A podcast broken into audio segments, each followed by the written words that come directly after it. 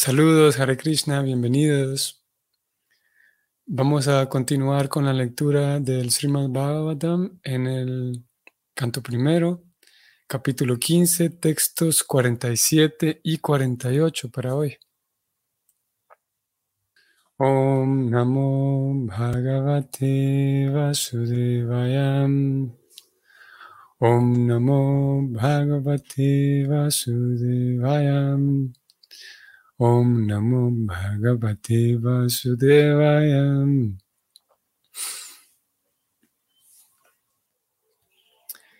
Tadhyanudriktaya bhaktyam Vishuddhadishanam parem Tasmin narayana padem ekantamatayogatim.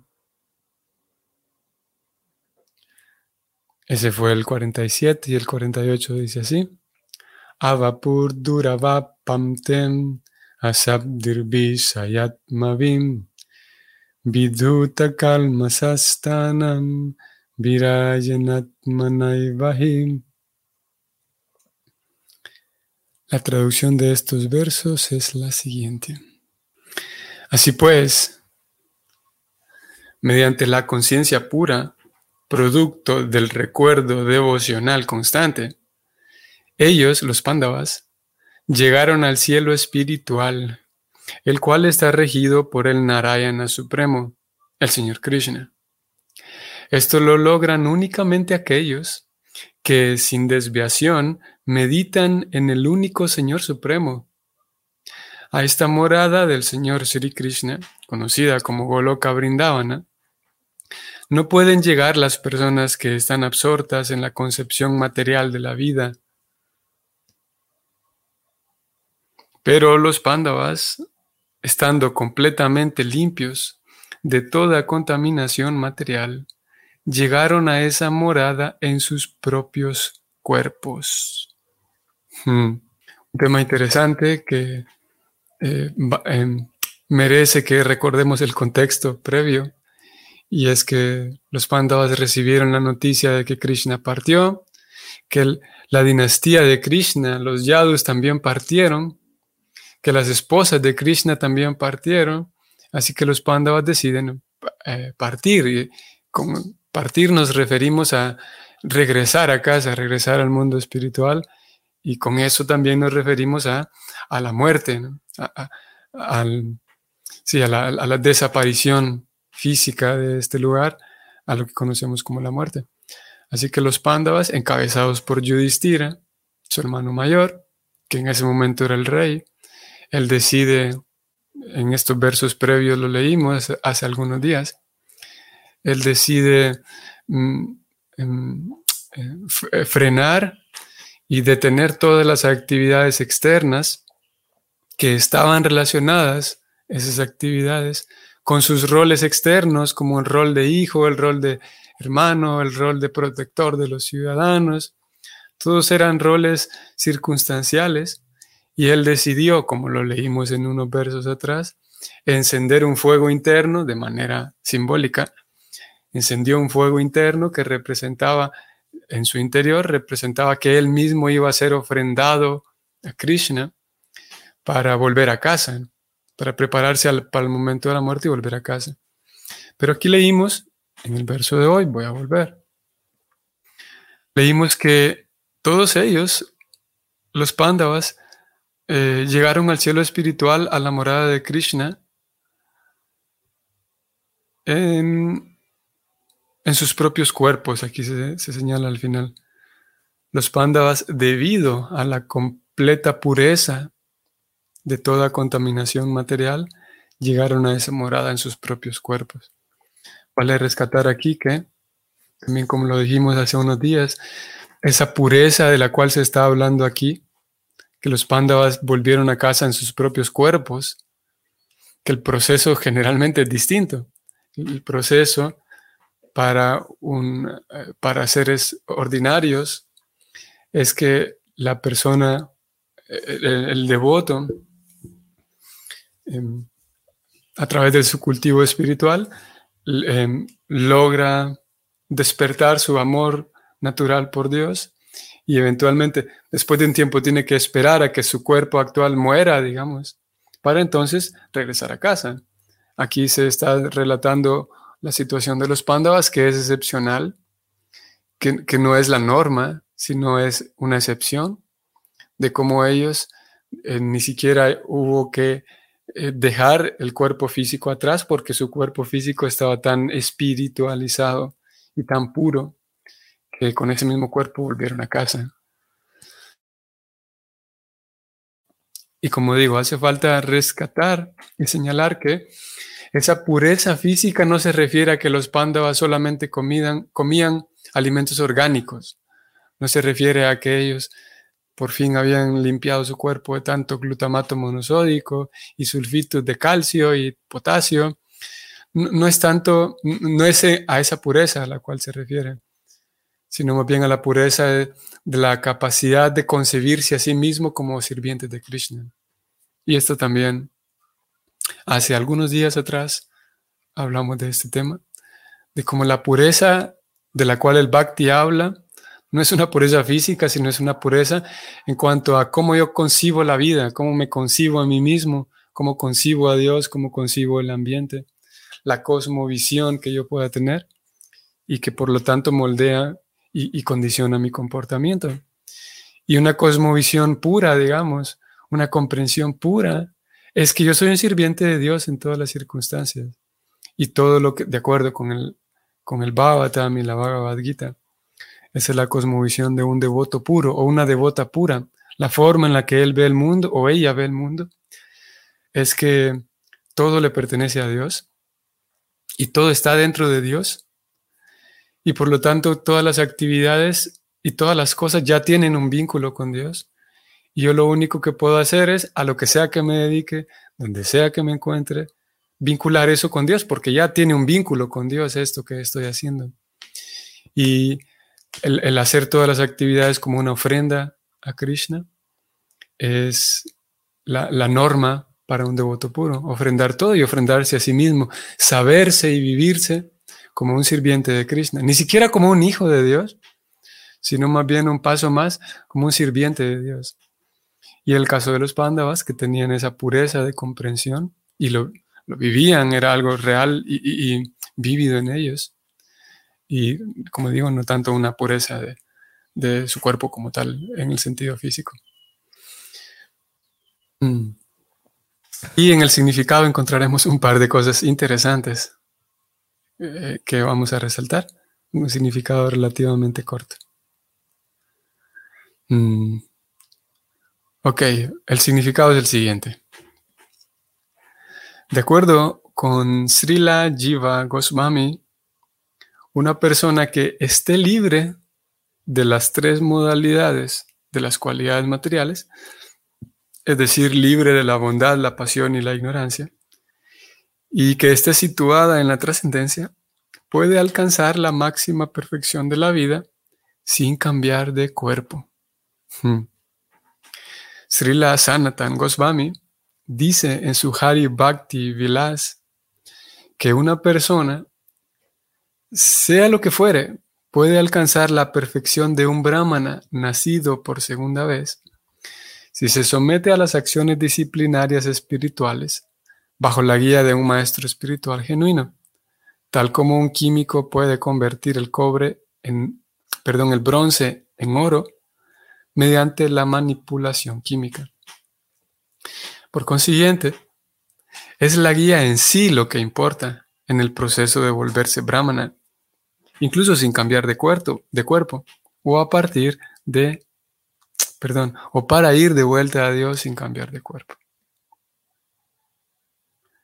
Srila Jiva Goswami señala que la palabra hi, que se usa en relación con esto, afirma positivamente esa verdad.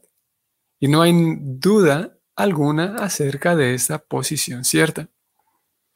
En la Bhagavad Gita 14.26 también se afirma esta declaración de Srila Jiva Goswami cuando el Señor dice que todo aquel que ejecute servicio devocional de un modo sistemático y sin desviación supera la contaminación de las tres modalidades de la naturaleza material, pudiendo así alcanzar la perfección del Brahman.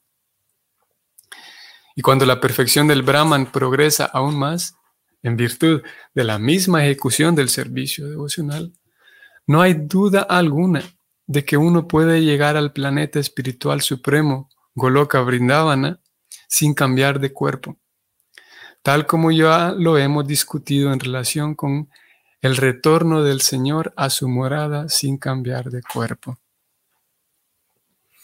Ahí termina el significado. Bueno, entonces, como dije aquí en este verso, hay un par de cosas eh, mm, mm, que podemos, vamos a intentar relacionarlas con algo que sucede actualmente y que nos dan un par de pistas relevantes y revelantes del servicio devocional. Estamos leyendo de, estos pándavas quienes están regresando a casa, quienes están volviendo a Dios. Y es algo muy para nosotros, ¿no? Porque en realidad todos estamos en este lugar, eh, fuera de, de, nuestra casa, fuera de nuestro ambiente, como la alegoría y la analogía que las escrituras dan como un pez fuera del agua. Y es nuestra situación actual, que un pez fuera del agua, por mucho que podamos eh, eh, darle tantas comodidades, mientras no vuelva al agua no va a ser feliz. Y esa es nuestra situación de acuerdo con cómo lo explican nuestros grandes guías, nuestros grandes acharias y maestros, que el alma está fuera del agua y el agua es el mundo espiritual y el, el pececito está aquí en el mundo material tratando de hacer tantas cosas, pero únicamente cuando entra nuevamente al mundo espiritual y, y sí, entra al mundo espiritual consigue plena satisfacción. Y el proceso consiste en entrar en el mundo espiritual a través de entrar en contacto primero con elementos espirituales. Aquí estamos viendo a los pándavas que de hecho están, vamos a decirlo así, desplazándose, yendo hasta el mundo espiritual.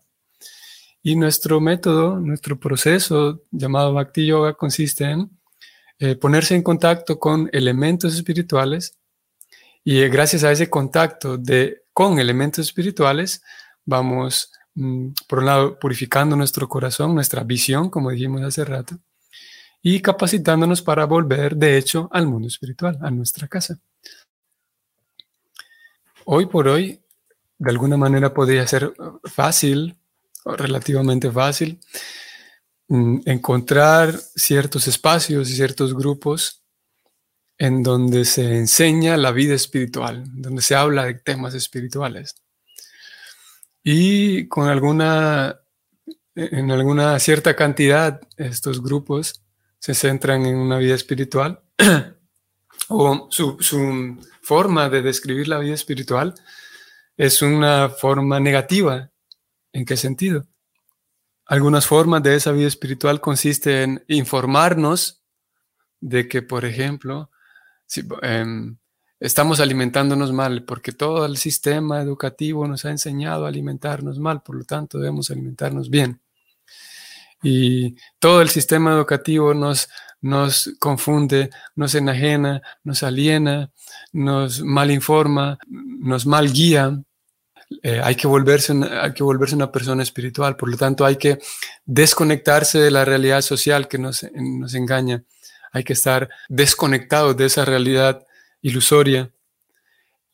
Para contrastarlo, en la misma segunda palabra del verso, verso 47, es la palabra Dhyana, que también forma parte de la, la práctica del yoga, tanto el del Hatha Yoga el, y el, el Bhakti Yoga también. Aquí se habla de Dhyana, una meditación positiva. Esa es la traducción de esta palabra. Ahora vamos al texto como tal. Y el texto dice que los Pándavas volvieron a casa gracias a o producto de un recuerdo devocional constante. Recuerdo devocional constante. Como lo hemos señalado también en varias ocasiones, lo hemos leído de la introducción de la Gita, en donde se menciona que el arte y el secreto de la Gita y por lo tanto el Bhagavatam también, es que uno pueda absorber su mente y su recuerdo y su inteligencia siempre en Dios. Y ese recuerdo devocional constante hace que uno consiga una conciencia pura. Habiendo visto esto, que los pándavas tenían un recuerdo devocional constante, vamos a bajar un momento también y vamos a encontrar nuevamente que en el significado se habla de, de la positividad, ustedes van a ver. Voy a subrayarlo. Si la lleva Goswami, señala que la palabra hi, que se usa en relación a esto, con esto, afirma positivamente esta verdad. Hace algunos días también lo mencionamos, tal vez ustedes lo recuerden. El Bhakti Yoga nos enseña una forma de vida espiritual positiva, en el sentido de, de una vida espiritual que busca la belleza de Krishna, que busca que, que nuestra memoria, nuestro recuerdo, siempre esté posicionado en Dios, en las cualidades de Dios, en los nombres de Dios, en las formas de Dios, en los pasatiempos de Dios, en la, en la gentileza que Él manifiesta hacia los demás. Y, así de esa manera, a través del acto de recibir toda esa información relacionada con Dios y con las cosas espirituales, nuestra mente o la mente, el recuerdo, puede entonces posicionarse en aspectos positivos espirituales, en aspectos positivos en el sentido de aspectos existentes de una realidad espiritual. Eso es diferente a intentar llevar una vida espiritual y todo el tiempo estar pensando, es que la sociedad me manipula, es que me han dicho que me alimente mal, es que me, han dicho que me comporte mal, es que me han manipulado. Y ese, esa meditación, en un sentido al menos eh, conceptual, podemos decir que es negativa, porque estoy meditando todo el tiempo en lo negativo de la sociedad. Mientras que, y como digo, hace algunos días hablamos de esto, de cómo el bhakti no consiste en todo el tiempo estar pensando en cuánto me manipulan, cuánto me, cuánto me mal informan, cuán mal está la sociedad. El bhakti no consiste en huir de todo eso, porque ese, ese acto mismo de huir se considera negativo. Estoy huyendo con un sentimiento de eso, de, desagrado tal vez. El bhakti eh, presenta una forma positiva y la forma positiva es el recuerdo devocional constante en Dios.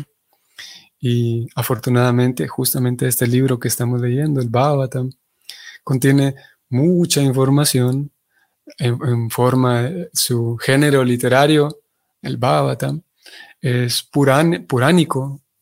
Y los Puranas contienen historias, como ahora estamos leyendo la historia de los Pándavas, el suceso de los Pándavas eh, regresando a casa. Y esos Puranas contienen historias y en forma de historias es mucho más fácil que el recuerdo grave eh, esa información para entonces poder recordar constantemente aquello que se escuchó. Y es así como el Bhakti nos ofrece una práctica espiritual positiva. Y en este caso, como digo, estamos leyendo de los Pándavas, pero a lo largo del libro vamos leyendo de otros bhaktas, de otros devotos, y también vamos leyendo acerca de Krishna también, para que el recuerdo sea siempre positivo, el recuerdo siempre sea en, eh, como dije, los nombres, los intercambios que hay entre, entre em, devotos y devotas, los intercambios que hay entre Krishna y los devotos, todo eso tiene un color positivo. Y meditar y recordar y, eh, Enfocar nuestro recuerdo en ello nos eh, lleva, de acuerdo al esquema del Bhakti, nos lleva hacia eh, un contacto cada vez más profundo y más intenso con Dios, con Krishna. Voy a ir un poco más abajo y aquí encontramos, siempre en esa misma línea de ideas, encontramos otra afirmación muy curiosa. Justa, justamente si ustedes, para quienes están viendo la pantalla, Justamente después de esto que tengo subrayado aquí, de este párrafo, viene el siguiente. A ver, voy a leerlo desde donde estoy y luego vemos la siguiente idea. Srila Yuva Goswami señala que la palabra hi que se usa en relación con esto afirma positivamente esa verdad. Y no hay duda alguna acerca de esta posición cierta. Vean esto que enseguida se dice. En la Bhagavad Gita 14.26 también se afirma esta declaración de Srila Jiva Goswami cuando el Señor dice que todo aquel que ejecute servicio devocional de un modo sistemático, sin desviación, supera la contaminación de las modalidades y alcanza el Brahman, alcanza la vida espiritual. Aquí es importante señalar que enseguida, ya que Preocupada viene hablando de, de una actividad positiva, interesante que él enseguida agrega esto de ejecutar servicio devocional de un modo sistemático y sin desviación. Y claro, él también cita este 1426 de la Gita, en donde Krishna afirma eso. Sin embargo, aquí vemos que Prabhupada agrega una cualidad más al servicio devocional y él dice que es que el servicio devocional se realiza de modo sistemático. Y aquí nuevamente vamos a traer a, vamos a hacer una comparación con algunas formas de algunas concepciones de vida espiritual, en donde se concibe o se puede llegar a concebir que la vida espiritual tiene que ser libre, no pueden haber reglas en la vida espiritual. Algunas personas lo conciben así, porque la vida espiritual es amor y es amar y es espontaneidad, pero una vez hay reglas, entonces se, se limita el servicio, en eh, la vida espiritual. Y Prabhupada agrega que el servicio devocional, por lo menos en, el, el sistema del Bhakti, debe ser aplicado de modo sistemático. Y de modo sistemático significa siguiendo un sistema, siguiendo una serie de reglas, y como digo, definitivamente, afortunadamente, todos tenemos una cierta cantidad de libertad para vivir de acuerdo como consideremos mejor. Y algunas personas consideran vivir más de tal o cual manera, lo consideran mejor. En el caso del bhakti se recomienda que aquella espontaneidad en cuanto al amor hacia Dios y hacia los demás, eh, se puede conseguir a través de siguiendo un sistema, a través de seguir un sistema. Eso es como todas las demás cosas en las cuales uno se pueda volver experto, ya sea en matemáticas, ya sea en el arte, en la pintura, en la música. Para poder conseguir espontaneidad se requiere seguir un sistema, aprender un sistema. Y aprendido un sistema, entonces uno puede, dentro de ese sistema, dentro de un marco, uno puede ejecutar vivir con espontaneidad. En este caso el bhakti es igual. El, el, bhakti, si bien es verdad, estamos hablando de amor hacia Dios y hacia los demás y hacia uno mismo, de acuerdo al menos, como lo presenta el mismo bhakti yoga, los mismos libros autorizados que relatan y describen el bhakti yoga, es que es de un modo sistemático. Y de un modo sistemático significa seguir ciertas normas, ciertas recomendaciones, y la recomendación principal es que uno siempre, si está interesado en progresar y en, conocer de manera real en qué consiste la ciencia espiritual y la ciencia devocional, entonces el sistema de Bhakti Yoga, ese es, ya que Prabhupada habla del modo sistemático, el sistema indica que lo primero que hay que hacer es, primero, primero antes que otra cosa, es con cierta cantidad de humildad escuchar lo que otros tienen por decir, especialmente qué es lo que tienen que decir las recomendaciones de los libros y las recomendaciones de los devotos, de los, del maestro espiritual. Se habla de el maestro espiritual en el sentido de que eh, Balaram, en, el sentido, en la forma del maestro espiritual, está guiando a todos los que buscan guía eh, a través de las instrucciones de los devotos. Y hay otros puntos, muchos otros eh, factores relacionados con cómo funciona ese sistema, pero el primer paso en el sistema es seguir los pasos de otros devotos. Si alguien se considera tan inteligente que no, no necesita todo el avance que otros ya hicieron, ahí hay algo extraño. Porque siempre en todas las áreas, especialmente en este caso el servicio devocional, hay personas que llegaron antes que nosotros que ya tuvieron ensayo y error, que ya tuvieron experiencia, que ya tuvieron, eh, eh, que ya tienen eh, recomendaciones, secretos, tips. Y si yo me considero que yo no necesito de todo ese avance que ellos ya hicieron y que yo puedo ir solito, hay algo extraño.